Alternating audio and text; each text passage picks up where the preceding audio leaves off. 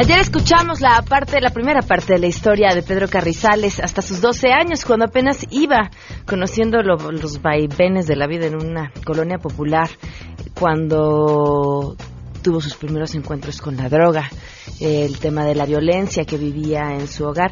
Y hoy les presentaremos la segunda parte de esta entrevista.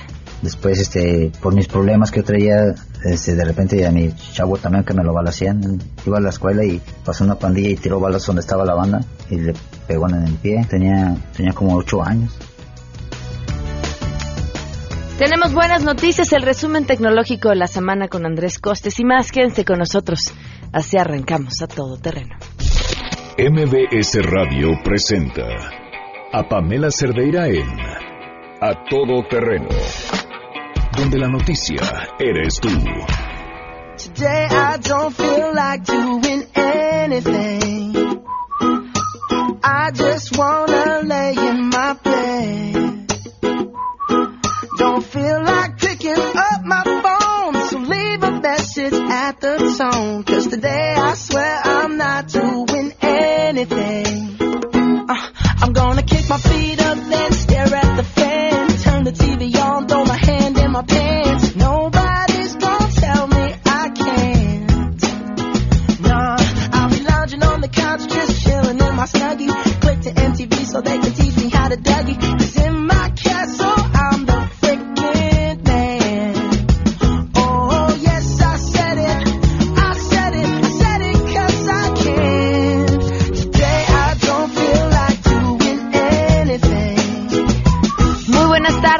bienvenidos a Todo Terreno. Gracias por acompañarnos en este jueves 19 de julio del 2018. Soy Pamela Cerdera, los invito a que se queden aquí hasta la una de la tarde. El teléfono en cabina 5166125, el número de WhatsApp 5533329585, a todoterreno arroba mbs.com, el correo electrónico y en Twitter y en Facebook me encuentran como Pam Cerdera. La pregunta que les hacemos hoy es ¿Les parece suficiente, adecuada, una multa económica a los partidos cuando no pueden justificar el destino de los recursos que recibieron eh, o, cualquiera de las eh, irregularidades que suceden a lo largo de los procesos electorales? Queremos conocer tu opinión a todo terreno. ¿Te parece suficiente una multa económica para los partidos políticos cuando no pueden justificar el destino de los recursos? No, porque la multa la pagan con el presupuesto que sale del mismo eh, dinero que le da el, el gobierno. Entonces es, van con lo mismo. Por supuesto que no es suficiente, deberían hasta desaparecer el partido, no sé si así se diga técnicamente. Es suficiente la multa y yo les quitaría dinero del presupuesto a los partidos que no muestren cuentas claras y transparentes. Pues el castigo más bien tiene que ser ejemplar, ¿no? Ya sea en multa o como sea, pero que, que sí les afecte, que de verdad sea un ejemplo para que pues, pues, toda la gente deje de ser menos corrupta, ¿no? Los partidos y la gente en general. Lo que me preocupa es de dónde viene el dinero que obtienen y a dónde se va el dinero que se cobra por multas a los partidos que incurrieron en faltas durante el proceso electoral. A todo terreno. Esperamos sus comentarios también en el WhatsApp 55 33 32 95 85. Hoy se cumplen 10 meses con 18 días del feminicidio de Victoria Pamela Salas Martínez.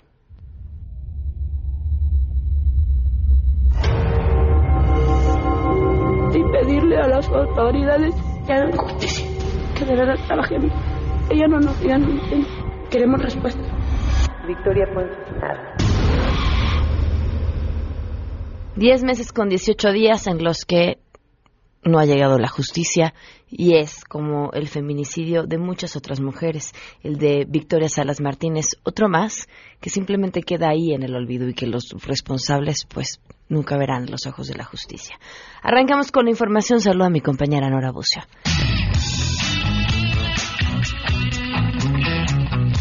Pamela, te saludo con gusto y te comento que el Consejo Episcopal Latinoamericano envió un mensaje a los obispos de Nicaragua en donde se solidariza con ellos y los exhorta a seguir siendo defensores de los derechos humanos y portadores de la esperanza. A través de una carta firmada por el cardenal Rubén Salazar Gómez, arzobispo de Bogotá y primado de Colombia y presidente de la CELAM, y por Juan Espinosa Jiménez, obispo auxiliar de Morelia, México, y secretario general de la CELAM, anunciaron una jornada de oración el próximo 22 de julio, en la que elevarán una oración especial por el pueblo de Nicaragua. Los obispos de América Latina y el Caribe, como servidores del Evangelio de Jesucristo para la esperanza del mundo, expresaron su cercanía y solidaridad con el pueblo nicaragüense y con sus pastores, profetas de justicia, ante la dramática y dolorosa crisis social y política que allí se vive actualmente, señalan en esta carta. Además, les reiteran la necesidad de seguir siendo la voz de quienes no pueden manifestarse en aquel país ante la grave situación y de esta manera encontrar caminos de diálogo e instaurar la justicia y la paz, de modo especial a quienes se sienten desconsolados por la muerte y la violencia. Finalmente, los alientan a seguir siendo defensores de los derechos humanos y portadores de la esperanza ante el clamor y sufrimiento del pueblo nicaragüense, informó Nora Bucio. En la Cámara de Diputados, el gasto millonario no para. Los ocho grupos parlamentarios en el recinto recibieron y gastaron más de 302 millones de pesos en tan solo cuatro meses, esto de enero a abril de este 2018. El dinero forma parte de los recursos económicos asignados a cada grupo parlamentario, identificado como subvenciones fijas y variables, las cuales se gastan en rubros como servicios personales, materiales y suministros, comunicación social y publicidad, incluso en alimentos y utensilios, artículos de construcción o reparación, combustibles y lubricantes. Para sufragar los gastos de enero a abril de este año, el PRI recibió más de 116 millones de pesos, el PAN se llevó 64 millones y medio y el PRD poco más de 33 millones de pesos. La bancada de Morena recibió en este mismo periodo más de 30 millones, la del Partido Verde se gastó más de 24 millones de pesos, Movimiento Ciudadano tuvo a disposición más de 13 y medio millones de pesos, la bancada de Nueva Alianza recibió casi 11 millones y la de Encuentro Social tuvo asignaciones por más de 9 millones 300 mil pesos. Es el reporte. Buenas tardes. Ante las medidas de austeridad y disminución de la estructura burocrática anunciada por el presidente electo Andrés Manuel López Obrador, Joel Ayala Almeida, presidente de la Federación de Sindicatos de Trabajadores al Servicio del Estado FEDSE, envió un mensaje a los agremiados de esta organización para brindar certeza sobre su futuro laboral. A través de una circular dirigida a los trabajadores al servicio del Estado y dirigencias de esta central, el también senador afirmó que los derechos de los empleados de base sindicalizados no se verán afectados ni sufrirán recorte alguno. Respecto a la descentralización de las dependencias de gobierno que ha formulado López Obrador, Ayala Almeida consideró que es una medida que tiene que hacerse de manera gradual y bajo el lema juarista adoptado por el triunfador de las elecciones del pasado 1 de julio, nada con la fuerza, todo con el derecho y la razón. De igual forma pidió garantizar viviendas y servicios de educación y salud de calidad para los integrantes de la federación que pudieran verse afectados con esa política. Finalmente, el dirigente de la FED se manifestó su disposición a dialogar y revisar en mesas de trabajo bipartitas la problemática que implicaría la descentralización de las secretarías de Estado una vez que las autoridades electorales formalicen el triunfo de López Obrador, informó Adrián Jiménez.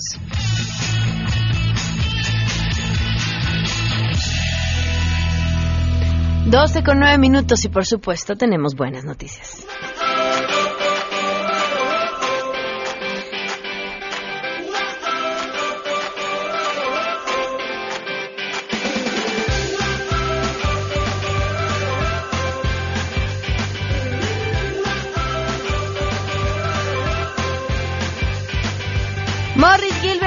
Por acompañarnos. Muy buenas tardes. Hola, buenas tardes. Al contrario, gracias por la gentileza de recibirme en su programa. Pues son varias buenas noticias. Una tiene que ver con una puesta en escena que sin duda hay que ir a ver.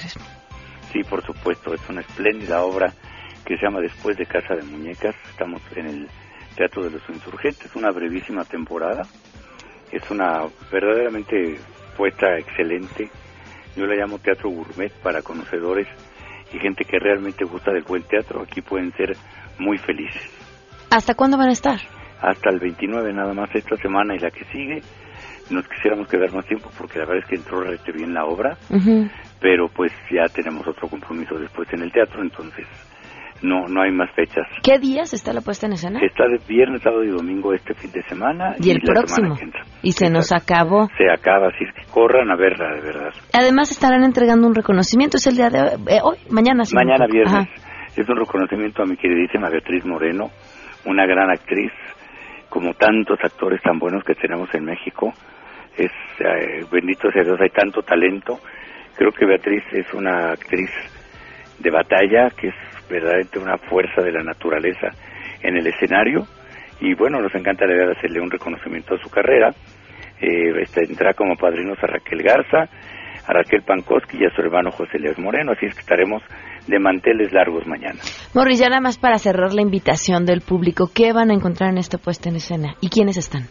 Eh, mira, el reparto lo forman eh, Cecilia Suárez, Beatriz Moreno, obviamente, Juan Carlos Colombo, Asir Abate y Paulette Hernández. Ellas dos alternan funciones. Es, yo diría que es un tete a tete, el punto de vista de los cuatro personajes sobre las relaciones humanas, sobre el matrimonio, sobre las relaciones entre padres e hijos, entre amigos, entre empleados.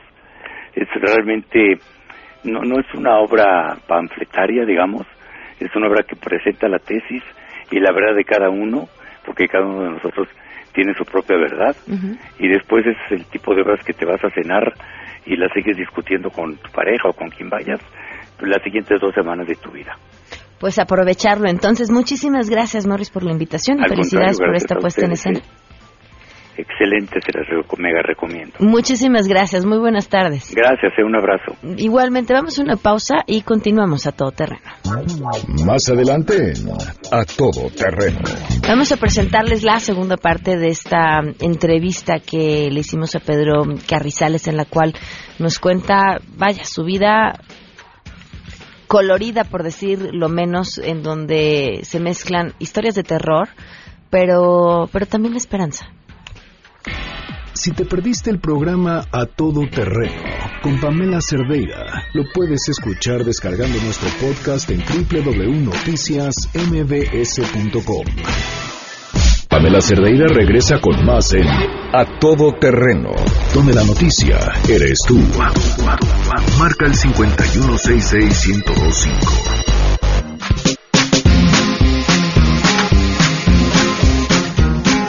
12 el día con 17 minutos. El lunes, el martes fue, ¿no? El martes, terminando el programa, eh, llegó Pedro Carrizales, quien ahora es, eh, bueno, ganó la votación para ser diputado local en San Luis Potosí y que fue duramente juzgado por las redes sociales por su origen de chavo banda. Estuvo aquí tuvimos la oportunidad de platicar con él poco más de 40 minutos y conocer su historia en la que vivimos prácticamente de todo, desde la historia de un hombre divertido, sin tapujos para hablar, pero también la historia de un hombre que se quebró cuando hablaba de su mamá, que nos contó sobre sus adicciones y sobre lo que se siente cuando tus hijos dejan de verte con miedo y empiezan a verte con orgullo. Esta es la segunda parte de la historia del Mijis. ¿Qué pasa en el momento en el que te enteras que vas a ser papá y tienes 16, 17 años? Pues sentí bien chido, ¿no? Ok. Sentí bien chido, decían, pero fue, fue, fue difícil, fue difícil porque decían que era un embarazo molar, algo así. Creo que yo entiendo que era como psicológico o algo así. Dicen, no, es que es una bola de carne. Y pues sí salió una bola de carne porque está repanzón el vato. este, pero sí fue, fue como muy sufridillo, ¿no? Fue, pues sí, se, se pasó de hecho hasta un mes. en el hospital no de la panza. Ah, ok, ajá. Llegó tarde a la repartición. Ok. este, pasaron los nueve meses y todavía no... No nacía. No nacía y pues sí empecé como a preocuparme. Hasta que mi hermano le dio cominos a, a la mamá de mis hijos y pues ya con eso se dio una noche. Uh empezando los dolores. Y pues sí, no, o sea, imagínense, fue el deseado. Pues ya ver su dinastía, ¿no? Ya que no está Diokis en este mundo. Entonces, pues fue bonito ya, pero enseguida llegó pero, otro. Pero, pero tenías 17 años. Sí. Pues sí, pero fíjese que yo, yo, gracias a Dios, mi familia sí nos dio un oficio, ¿no? En la albañileada. Y, pues tuve que traer de chalán y después aprender a, ser maestro, maestro, maestro. y, y, pero porque yo cuando quería buscar trabajo para darle seguro este al, al ¿cómo se llama? Para mantener a tu bebé. Este, pues no se podía, porque era menor, menor de edad. Entonces, luego cuando iba, cuando le iba a pedir este este empleo, imagínense, parecía que estaba en el Ministerio Público, porque pues yo, inexperto, imagínense, pues chavo, chavo, entonces yo a la solicitud le ponía ahí, hasta le ponía los, las fábricas más sonadas en mi, ciudad para que dijeran, ah, este canijo sí trae buen currículum. Entonces yo llegaba y, y ya, pero ya después me empezaron a decir, ¿podemos pedir informes? Y pues ya hasta uno está sudando, dicen, no, pues le van a decir, luego, en vez de pedir trabajo, pues sentía que estaba en el MP. Entonces sí fue muy, muy, muy difícil, entonces me quedó otra más que trabajar en la albañileada y pues ese entorno siempre me siguió volviendo y después tuve al otro niño y bueno yo no verdad ni la señora porque se me pero cooperas. Entonces cooperé verdad entonces y después vino mi, mi hija. Pues al total que no lo disfruté porque los hice seguiditos. Y, y, pues todo así en ese entorno de yo trabajaba de lunes a sábado y pero los sábados eran mis, mis cervezas y toda esa onda. Y, y pues cotorrear con la banda. Nos pues ya después ya sabe que después no tienen otra cosa que hacer más que lo llegaban los pleitos. Y pues eso, eso siempre me siguió toda la vida, me siguieron siempre los, los problemas de, riñas. Eso sí fue una constante en mi vida. ¿En qué momento tocaste fondo?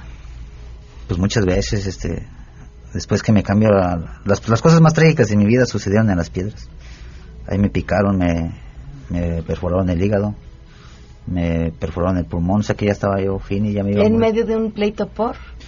Pues porque hay una, una, una, zona donde iban a comprar cervezas toda la noche y como que llegaban todas las bandas ¿no? de todo el sector ahí. Y pues la banda pues no quería ir. Dicen ah güey tanto ganas de pelear así me empezaron a decir y yo me pues dije ah pinches vatos fotos perdón perdón ya le regué se, me, se, me, sale. No te preocupes. Bueno total que que que tú no querías no, que no, los chavos no querían ir pues ya saben bebé bebé y esto y, y yo me fui por la caguama y de repente iba llegando a la esquina y de repente veo que en una camioneta estaban como violando a una chava. Pues yo la conocía de, una modita, sí lo pasaba por el barrio. Entonces yo veo que se están ahí como manoseando, entonces yo llego y le digo al, chavo este, que onda? Deja, no te pases de lanza con la chava, ¿va? Entonces la chava cuando, cuando yo llego se baja por la otra puerta. Y el chavo este estaba así y me dice, no, que tú no sabes ni qué onda, dije, ya mejor vete. Es más, se te va para las caguamas y me, me dio un puño de billetes y se los arrebaté.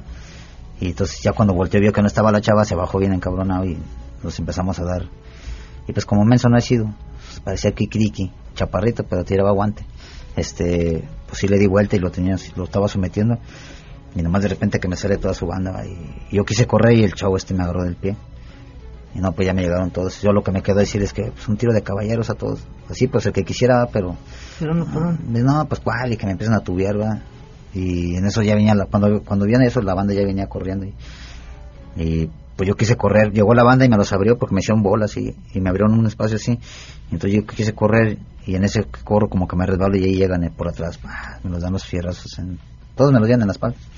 Entonces, pues ni se siente porque, bueno, yo ni lo sentí, yo nomás me acuerdo que corrí como mitad de calle y, y sentí que el pulmón ya no podía respirar así, y me caí, ya no supe más hasta que llegó la ambulancia y pues iban todos así que ya iba muerto.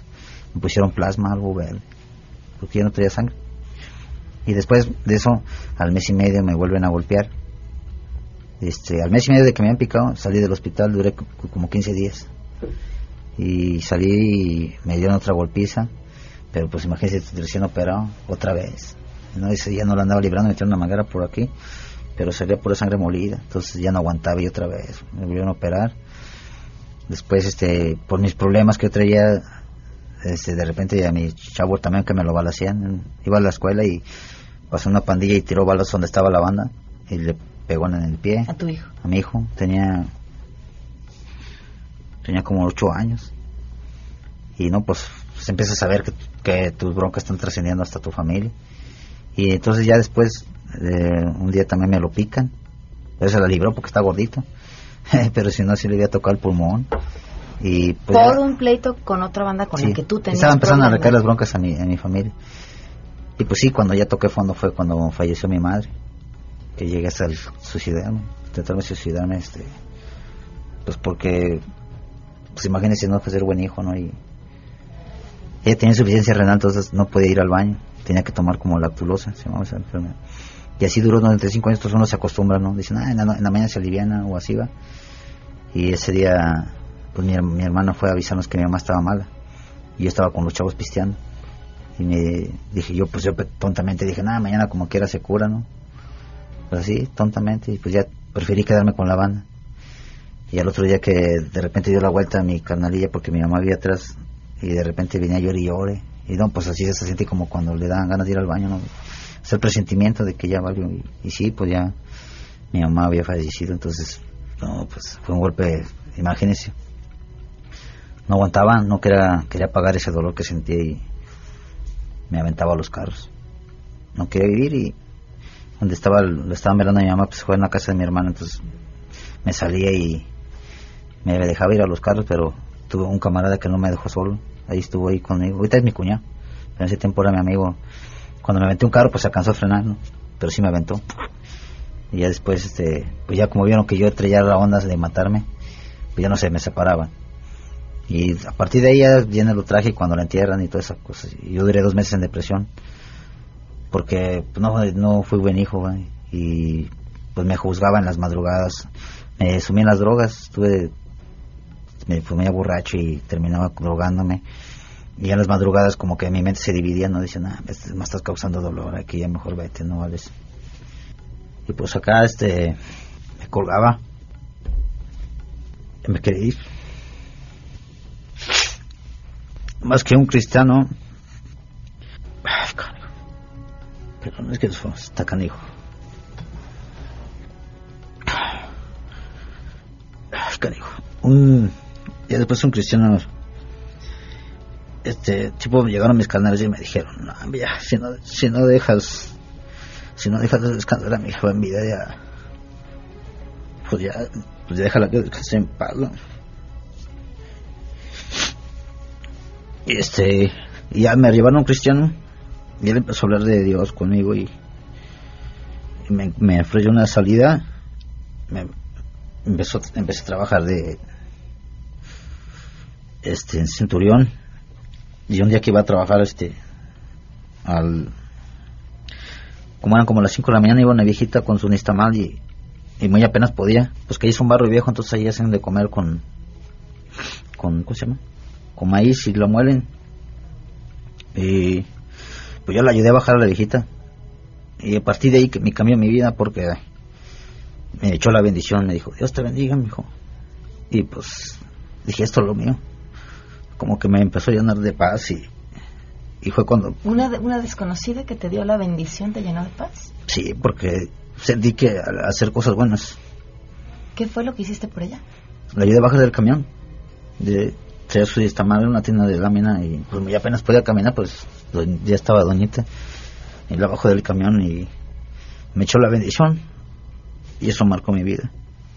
Empecé a ver que hacer cosas buenas era una forma como de ponerme en contacto con mi jefecita. Y cada chavo que, que ha ayudado es eso. Es una madrecita como me figuro que es ella y que está contenta de lo que hago. Porque a pesar de que uno se arrepienta, pues por la tumba ya no habla, ya no responde.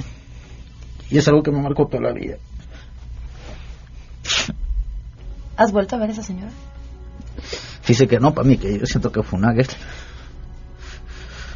Porque ah, me tocó tanto que cambió mi vida por completo. Y sé que he tenido muchos ofrecimientos a partir de eso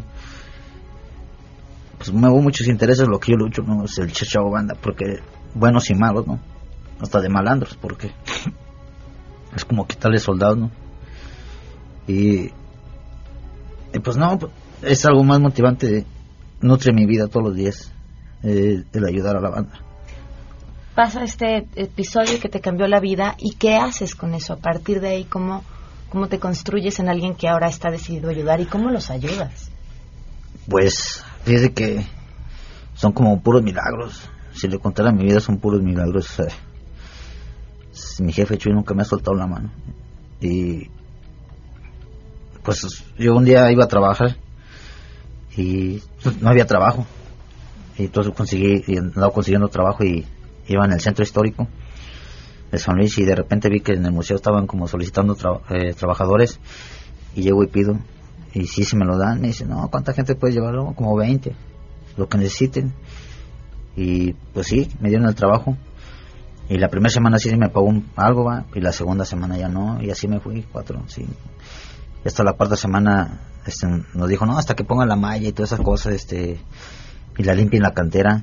pues les vamos a pagar, no, pues ya terminamos como a las 11 de la noche y, y cómo va a ser el último informe de Marcelo de los Santos. Bueno, era el gobernador allá, el último informe.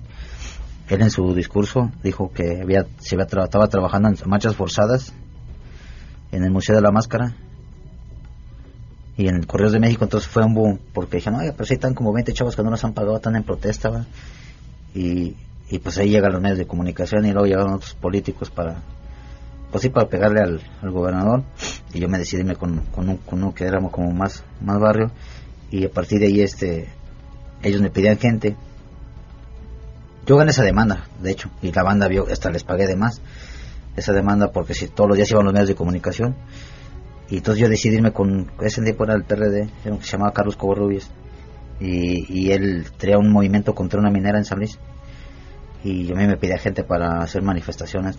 Entonces yo vi que ahí podía ayudar a la banda, a la gente. Entonces yo, yo le llevaba a, la, a los chavos y gestionaba como para pinturas para empleo temporal en el municipio y así cosas que, que, podía y después la banda me pedía que, que su hija no tenía beca o útiles y empecé a ver que pudiendo utilizar la política pudiera ayudar a la gente y empezó a gestionar después ya llega un momento que, que pude gestionar unas viviendas y les, ayudamos a como a 10 personas con casa y empezó a ver dijo pues, creo que ya le di al clavo y empecé a ayudar a, los chavos, este, dándoles, platicándoles mi experiencia de vida, ¿no? Que, pues sí, ¿verdad? Que tuve que vivir muchas tragedias y, y pues yo no quería que ellos pasaran por lo mismo, o sea, que no tuvieran que perder una madre para entender. Y empiezo mi movimiento, conozco a, a, Ian Félix, Fayol, y él trabajando con él, él, él vino, él fue a San Luis para, estudiar comercio exterior, algo así, sí, comercio exterior, pero viene de intercambio. Pero cuando llega aquí le dice a la gente, no, no te vayas, porque llegó de esos como que, que ven en internet, ¿no? que le dicen, no, aquí tengo una casa, puedes venir aquí. Y, y, le dicen, no, que no te vayas a ir los estudiantes, no vayas para allá porque allá matan y entierran gratis, en pavón. Entonces cuando se va a vivir se da cuenta que era mentira todo lo que decía la gente. Y me conoce a mí y, y empezamos a, lo llevo con las diferentes pandillas y empiezo a retratar lo social, retratar el barrio, ¿no? Que no todo lo que se dice es, verdad. O sea, como toda clase social hay buenos y malos. O sea, y, él se da cuenta que hay muchas más cosas buenas en el barrio y empieza a trabajar un proyecto social y, entonces lo presenta en Francia. Ah, no, la National Geographic se interesó por su trabajo y por lo que lo vieron llamado al barrio y se y participa, colabora con la National Geographic en los trabajos de las pandillas en San Luis y, se gana un premio, le dan se va a, Filipinas creo. Y entonces empezamos una relación de trabajo. Y y así es cuando hubo un proyecto que se llamó del barrio a Francia. Se llevaron chavos de, San Luis a Francia y de Francia a México. Total que empiezo a ver que, se puede hacer muchas cosas. Y, así como fue como crece el movimiento en el 2013 me logro constituir como asociación civil. Bueno en el, en el 2009 ya éramos 110 pandillas en las treguas y pues empezaba a crecer empezaron a crecer crecer las necesidades y, pero cuando iba a pedir el apoyo al gobierno pues me decían que necesitaba que tener la constitutiva y ya en el 2013 logré constituirme. También en ese mismo año pues se viene todo.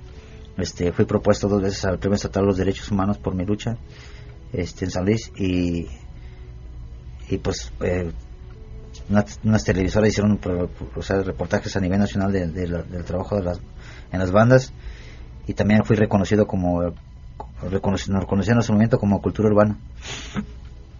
Con el aval de derechos humanos y con eso nos pues ahora sí que eh, empecé como que a, jalar más más apoyo no pues así leve porque siempre nos utilizaban para la foto y, y para para bajar recursos no entonces eh, pues ya para ese tiempo ya tenía mucho trabajo.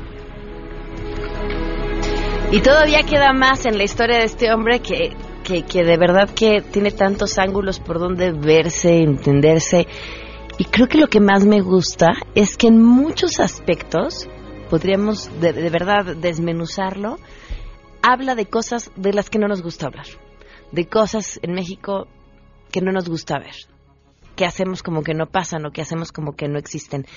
Mañana continuamos con la historia de Mijis, esto es parte de lo que van a escuchar. Entonces apoyé muchos proyectos, pero cuando ya llegaban pues se nos olvidaban, nos olvidaban, entonces nomás nos utilizaban. O la gente que dice, no, que ayúdame, y pues uno va y va de menso. Queremos conocer tus historias. Comunícate al 5166-1025. Pamela Cerdeira. A Todo Terreno, donde la noticia eres tú. Volvemos. Pamela Cerdeira está de regreso en A Todo Terreno. Únete a nuestra comunidad en facebook.com, diagonal Pam Cerdeira. Continuamos.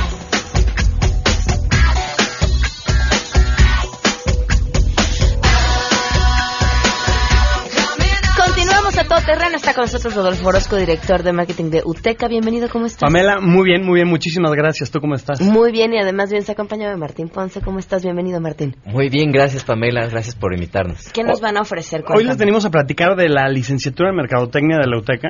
Y quién mejor que el director de la licenciatura, Martín Ponce, para que nos platique un poquito eh, de qué van a abarcar, qué van a ver en la licenciatura. Gracias. Pues sí, justo tenemos un programa nuevo, actualizado, recién salido del horno. Entonces, la principal característica es que nuestros egresados de la UTECA van a salir listos para enfrentarse a lo que necesita el mercado hoy en día. Ok. De hecho, estamos planeando que tengan una educación complementada por todo lo, todas las diferentes áreas que tiene la mercadotecnia. No solo la mercadotecnia tradicional, sino también la mercadotecnia digital, que es lo que está más de moda hoy en día. La publicidad, las relaciones públicas, incluso administración, que mucha gente a veces como que no lo toma mucho en cuenta en las carreras de mercadotecnia y es clave para que puedan ser incluso directores de una empresa porque el mercadólogo conoce todo el proceso de, por lo que pasa un producto, desde su concepción, su diseño, eh, cómo se va a publicitar, por qué canales se va a llegar a su mercado meta. ¿Cuánto tiene que costar? ¿Cuánto tiene que costar? ¿Cómo se va a vender? Eh, el servicio postventa. Entonces, son gente que son muy solicitada para direcciones generales o para consultorías. Entonces, toda esta preparación se las vamos a dar a los alumnos que eh, se inscriban con nosotros a la UTECA.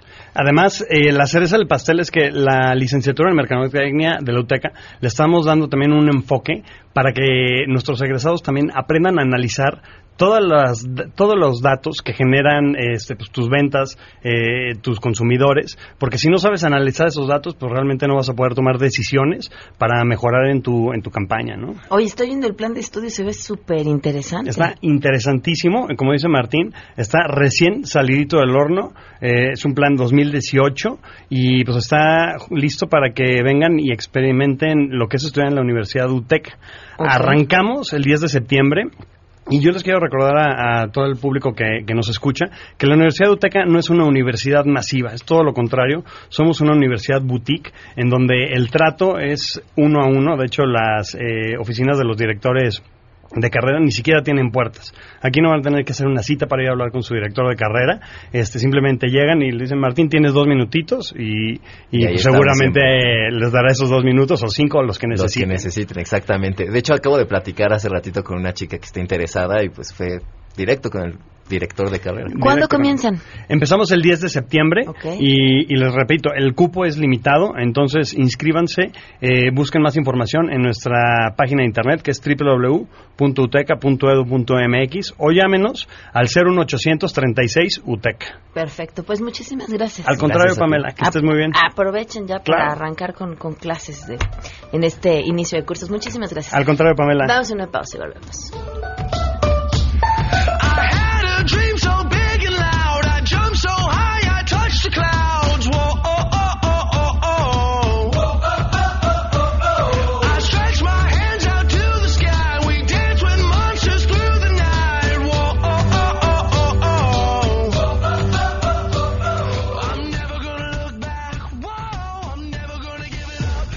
Un caso para compartir, escribe a todoterreno.mbs.com.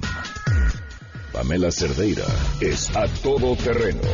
En un momento continuamos. Estamos de regreso. Síguenos en Twitter, arroba Pam Cerdeira, todo terreno, donde la noticia eres tú. Continuamos.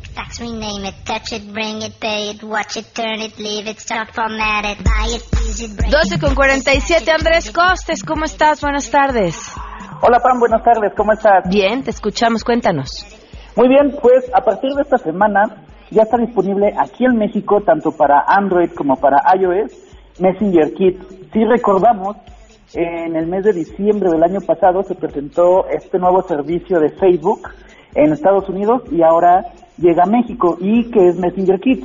Es un servicio de mensajería y videochat diseñada especialmente para niños. Esto es eh, que tiene más control también para, para los papás. El papá es el filtro eh, que puede aprobar o no con quién está hablando, hablando el niño, eh, puede ver todos los mensajes que se hayan escrito porque aquí no se pueden, no se pueden borrar y Facebook nos dice que todos los GIFs y los filtros que se están utilizando son hechos especialmente para que los utilicen los niños, así que para esa niñera tan utilizada que es el teléfono o, la tablet, ya tenemos una nueva aplicación, ahora está en ver cada papá, cada familia, cómo es que lo va a, utilizar.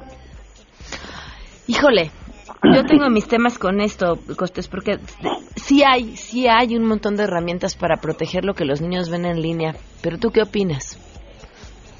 Híjole, es que uno como, uno como niño siempre es, es curioso, ¿no? Al final de cuentas creo que la, la inteligencia de un niño está más allá de cualquier, de cualquier filtro y creo que en, en, casa los mejores filtros, aunque tengas o no tengas una aplicación, la mejor aplicación es un papá o una mamá. Sí, claro. Entonces todas, eh, si recordamos, por ejemplo, YouTube tiene, tiene versión para niños, pero resultó que mentes retorcidas metieron contenido para adultos disfrazado de contenido para niños. Disfrazado de contenido para niños y lo que necesitó hacer YouTube fue tener filtros humanos que vieran de qué trataban las, las diferentes, este, los diferentes contenidos. Entonces aquí, eh, por ejemplo, algo que se me hace útil es que el papá puede poner el periodo de tiempo que quiere que utilice el niño la, la aplicación. ¿Te acuerdas de este episodio de Black Mirror, de mm, la mamá que le instala a su hija, pues una especie de chip que entre muchas otras cosas como saber qué es lo que está viendo y lo que está escuchando y medir sus signos vitales y tener un GPS para saber en dónde va a estar, le tiene una especie como de filtro de situaciones estresantes y entonces cuando la niña está ante una situación que podría causarle estrés o que es algo que no debería de ver porque es un contenido para alguien mayor, automáticamente se, se blurea o se pixelea la imagen y entonces la niña ya no sabe lo que está viendo. Sí, híjole. Sí, es lo que estamos muy, muy, muy, cerca de, de, ese tema, porque si, si estiramos un poco, eh, pues este tema es que es un contenido para adultos. O sea, independientemente Del, del, rollo sexual, que es lo más evidente, ¿a qué más no quieren que se expongan los niños? No, está bien. A ver, o sea, yo creo que es nuestro deber protegerlos, pero y creo que es todavía más valioso porque hay cosas a las que no vas a poder evitar que se expongan, pues estar ahí para explicar y para orientar, ¿no? Sí, efectivamente es más como estar preparados para el mundo que tenemos, que incluye ahora todo lo que podemos ver en, en, digital. Y, y, no sé, yo, yo, yo espero con estos filtros que ojalá existiera algún filtro así para eh, las tías y los fake news y que te mandan el mensaje que ya va a cobrar WhatsApp. Ese es más urgente, Costes. es más urgente. Muchísimas gracias, Costes, tus redes. Eh, me pueden seguir en Twitter en arroba el Costes y que tengan excelente tarde. Muchísimas gracias, bye. Chao. Sheila Amador está con nosotros. Te asusté, Sheila. ¿Cómo estás?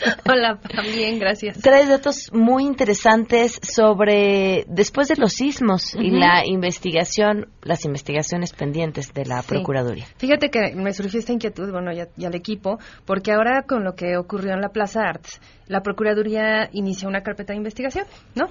Entonces, como sabemos, pues son procesos complicados, tardados. Y bueno, yo me preguntaba qué ha pasado con todas las carpetas de investigación que abrieron derivadas de los sismos del 19 de septiembre del año pasado.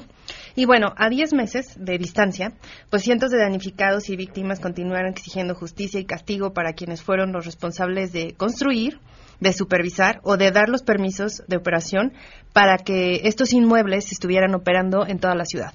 Uno de ellos, como sabemos, es la trágica historia del Colegio Repsamen, ¿no? Y bueno, de acuerdo con información que la propia Procuraduría General de Justicia proporcionó a MBC Noticias a través de nuestro compañero Juan Carlos Alarcón, eh, pudimos saber que se abrieron en total 206 carpetas derivadas del sismo. La mayoría de, de estas carpetas que se abrieron fueron por el delito de fraude. 46 por responsabilidad del director responsable de obra, 43 por cambio de uso de suelo, 11 por homicidio, 8 por robo, 2 por delito en propiedad ajena, y una por sustracción de menor. Actualmente de esas carpetas, solamente 12 quedan abiertas. De estas 12, seis son por cambio de uso de suelo, tres por homicidio, dos por fraude, uno por responsabilidad del DRO.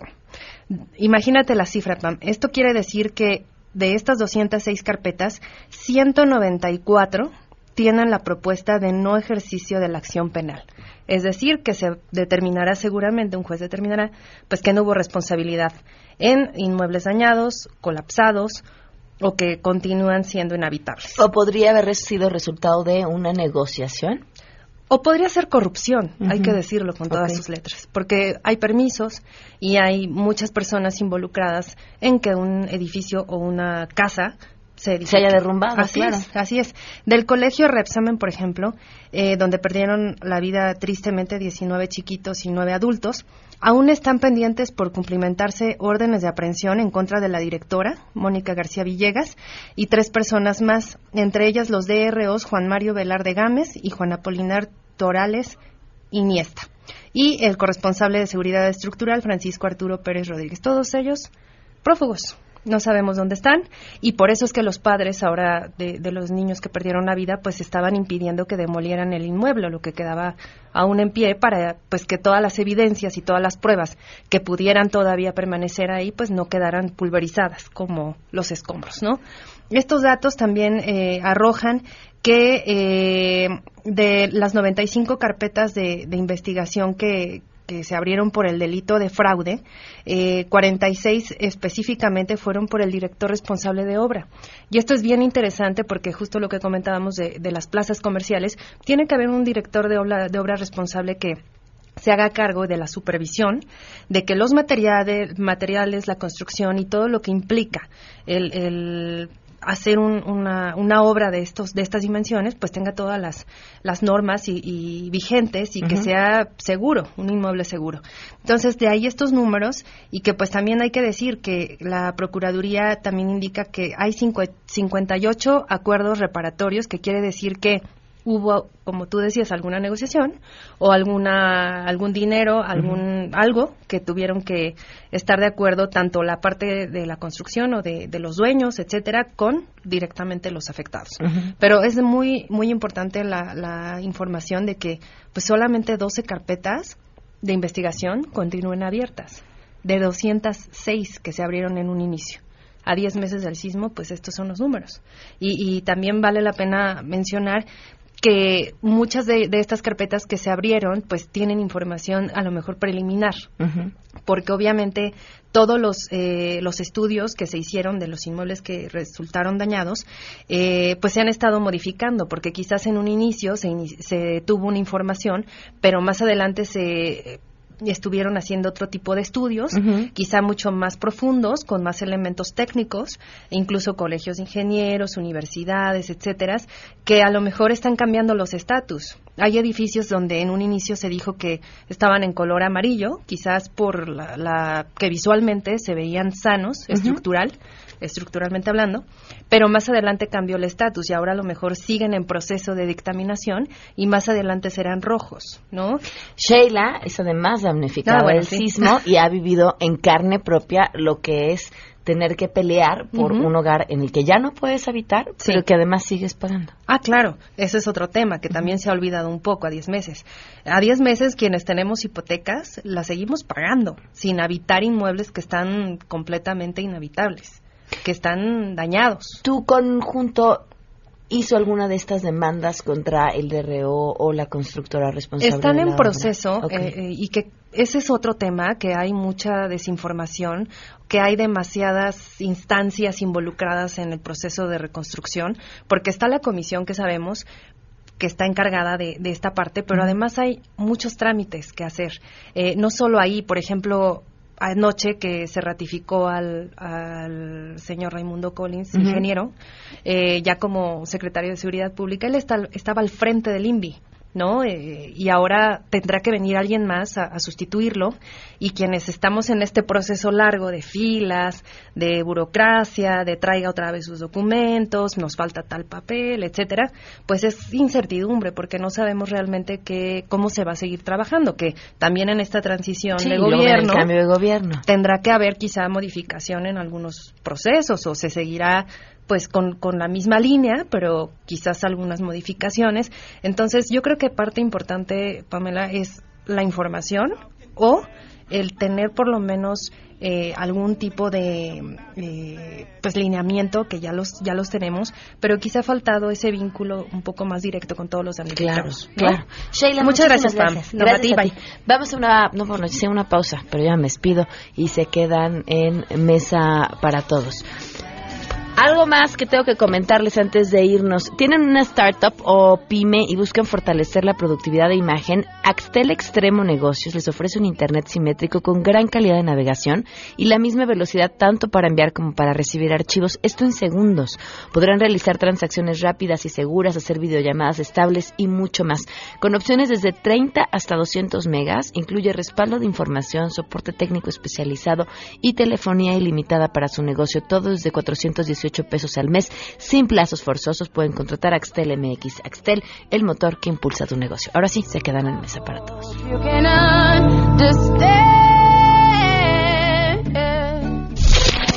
MBS Radio presentó a Pamela Cerdeira en A Todo Terreno. Te esperamos en la siguiente emisión, A Todo Terreno, donde la noticia eres tú.